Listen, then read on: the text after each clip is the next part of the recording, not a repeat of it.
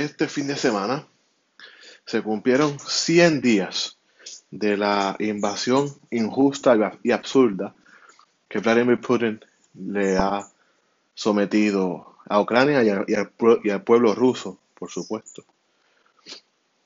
100 días que rompen los 30 años de paz en Europa. 100 eh, días que Kharkiv está destruido, Odessa está destruida, Kiev está destruida, la región Donbass, que tanto Putin quería proteger de los malos nazis que no existen en Ucrania, está destruida. Crimea, you name it. una destrucción total. Y los rusos hoy controlan casi el mismo territorio que controlaban, que la región Donbass, el día antes de la guerra. En el día 101, ah, perdón, en el día antes del día 1, Rusia controla hoy exactamente lo mismo. No han avanzado en nada. Y uno tiene que preguntarse qué hay detrás de todo esto. Eh, Vladimir Putin, hay que tener presente cómo él llega al poder. Porque esto es un nadie, un agente de lo que era el KGB que se convirtió en el FSB, que estudió en una universidad en San Petersburgo, hijos de peasants, de personas pobres, se presume que era hasta adoptado porque los hijos, los hijos que tuvieron antes que él, todos murieron de hambre, débiles. Entonces Putin llega al poder en un momento de incertidumbre donde Boris Yeltsin es un incompetente demagogo que no funciona para, la nueva Rusia post los Estados Soviéticos. Y Putin, siendo agente del, FSB, hasta cierto punto fue director del FSB, luego nombrado primer ministro de ruso. En el, en el, proceso donde se convierte en primer ministro a ser presidente, hay un lapso como de ocho meses en esos ocho meses hubo atentados terroristas en Rusia, que el FSB y el Estado ruso culpaba a los chechenios de haber cometido esos atentados donde hubo heridos, donde hubo muertos, donde hubo intimidación, donde hubo coerción.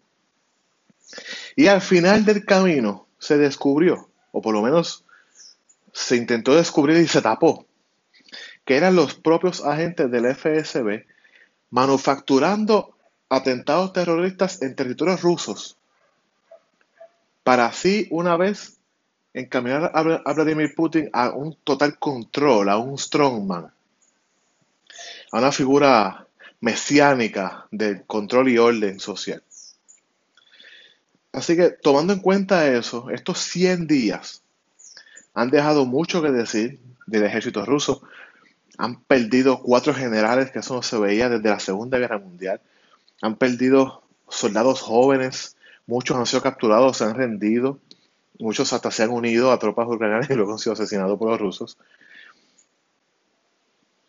Y también hay cierta especulación de que Vladimir Putin está bien enfermo. Se han interceptado comunicados del FSB, donde aluden a que el Vladimir Putin está bien enfermo y quizás le quedan tres años de vida. Un poco más, un poco menos. Y ahora hay que hacerse la pregunta, si tú supieras que tienes algún tipo de cáncer y te quedan tres años de vida, ¿qué tú harías? ¿Cómo tú lo invertirías? Pues yo estaba hablando con unas amistades y me dijeron, pues hipotecaría todo y no pagaría nada y disfrutaría con mi familia, con mis amigos. Ah, algunos me dijeron que quizás aprenderían, intentarían aprender un lenguaje nuevo, o ser mejor, pedir perdón. Entonces yo los escuchaba y luego dije, ok, eso es perfecto, eso es maravilloso. Ahora contéstame la pregunta como si tú fueras el jefe de una federación bastante poderosa y jefe de una potencia nuclear. Y la respuesta casi fue unánime. que decía, yo intentaría dejar un legado y que la humanidad siempre se acuerde de mí. Y ahí es donde el miedo entra. Ahí es donde, porque si hay espacio para la nobleza, en los últimos años de tu vida hay espacio para la maldad, para el rencor, para el odio, en tus últimos años. Y quizás Putin se aventuró mucho. Y Putin ha hecho amenazas nucleares. Putin ha hecho amenazas contra Suecia, Suiza, Finlandia, Islandia. Todos estos estados que quieren ser parte de nuevos miembros de la OTAN. Porque eso es otro detalle. La OTAN al final de esta década va a tener más miembros de lo que, que empezó la década. Gracias a la estupidez de Vladimir Putin. Queda eso claro.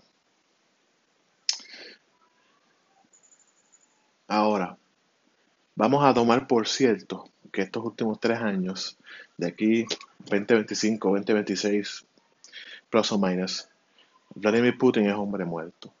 Y todavía tenemos un quagmire en Ucrania, donde es una zona inestable, donde Alemania está expuesta, donde Finlandia está expuesto, donde eh, España, Portugal, eh, Francia, todos estos países bien importantes de Europa están bien expuestos. ¿Quién es el sucesor? ¿Quién es el sucesor?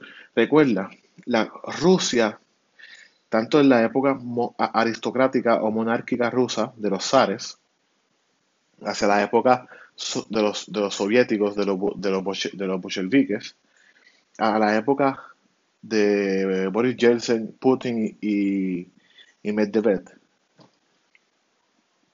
Siempre está la cultura, la, el enamoramiento al hombre fuerte, al strongman, al jefe de Estado, es bien común, ¿no? Se ve mucho en, democracias, eh, pero se ve mucho en ese tipo de dictadura, eh, en regímenes comunistas, esa figura como Stalin, ¿verdad? Stalin, ¿verdad? Que es un nombre similar a hierro. Ese tipo, la persona que venga a ser el sucesor de Vladimir Putin,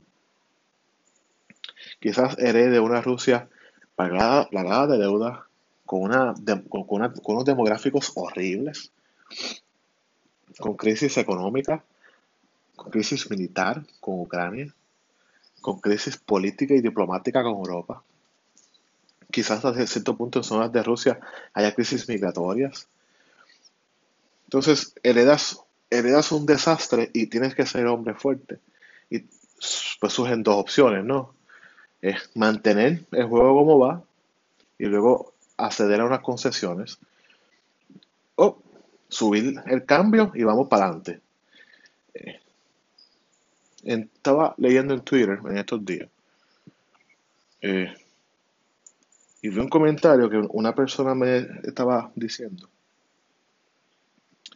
que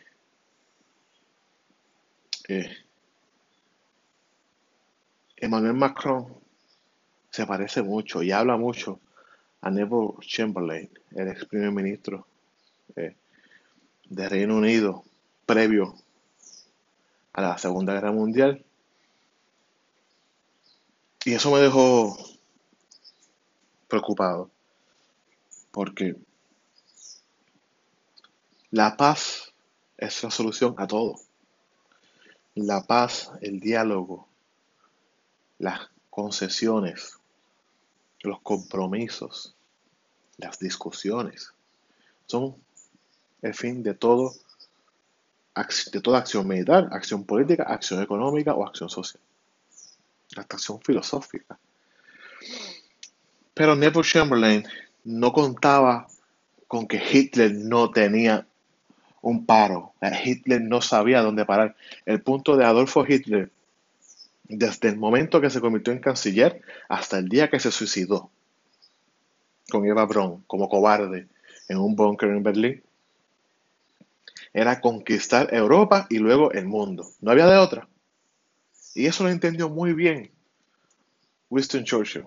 Never Chamberlain no lo entendió. Inclusive, la tesis de la maestría de John F. Kennedy se llama Why England Slept. Excelente, la recomiendo a todo el mundo enfatiza en la amenaza nazi versus el, pacifista de Neville Chamberlain y la preocupación del rey de Inglaterra. Así que, tomando ese escenario, poniendo a Emmanuel Macron allá adentro, y Vladimir Putin, que quizás el tigre que te, que te tiene ya que te tiene la boca en el cuello, como decía esto Winston Churchill, Quizás Putin es ese tipo de individuo que le quedan pocos años de vida, eh, se ve débil, necesita victorias a como de lugar. Entonces, obviamente, su ambición es, si su ambición completa es conquistar Europa y no se le da por las razones que sea, al menos él le va a dejar a su sucesor o sus sucesores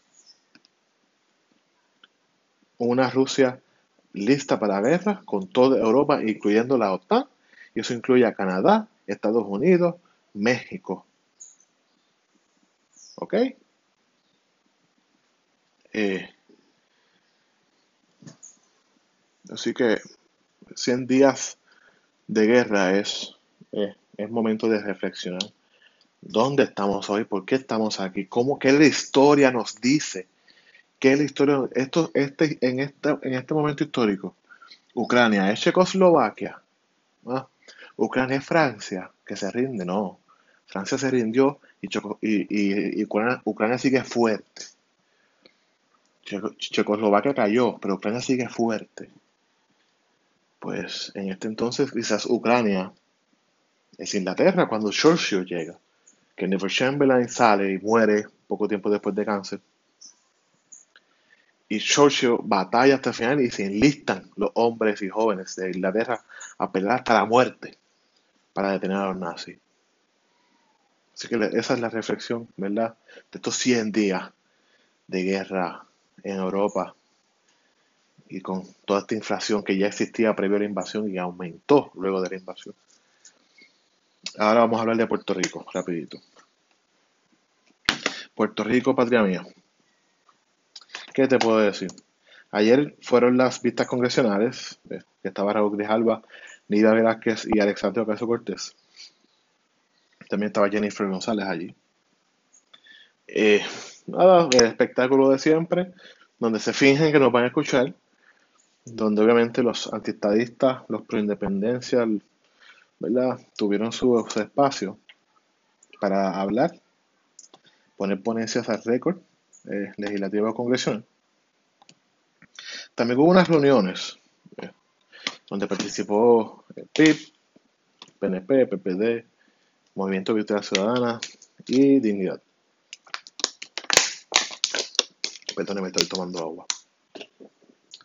Eh, yo no tengo, si ustedes escucharon el, episodio de Puerto Rico Status Act, yo no tengo la más mínima eh, duda de que el Senado va a colgar este proyecto, quizás lo engavete, no lo ve porque son las elecciones midterms y, y, un Senado y un Congreso, ¿verdad? Una Cámara y un Senado republicano y el PPD hará todo lo posible por penetrar los grupos más racistas y más xenófobos de Estados Unidos para que ese proyecto no vea la luz del sol en enero o febrero del próximo año. So, mis expectativas eran cero, siguen siendo cero. Y espero que cambie y Puerto Rico sea Estado o se resuelva el estatus.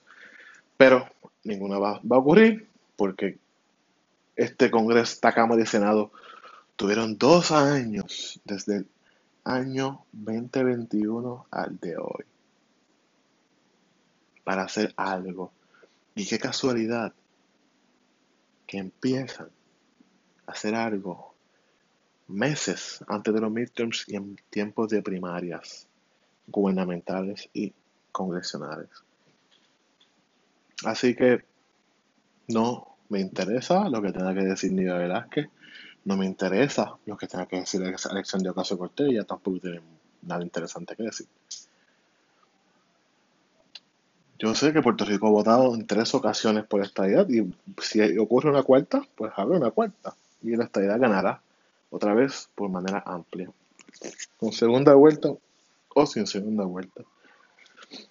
Pero para los miembros del Partido Nuevo Progresista que me escuchan, que en algún momento tuvieron poder, o quizás van camino a tenerlo, o ya lo tienen. Pregúntense ustedes mismos y contéstense ustedes mismos, no me tienen que contestar a mí. ¿Cuántas veces han ido al Senado a cabildear algo?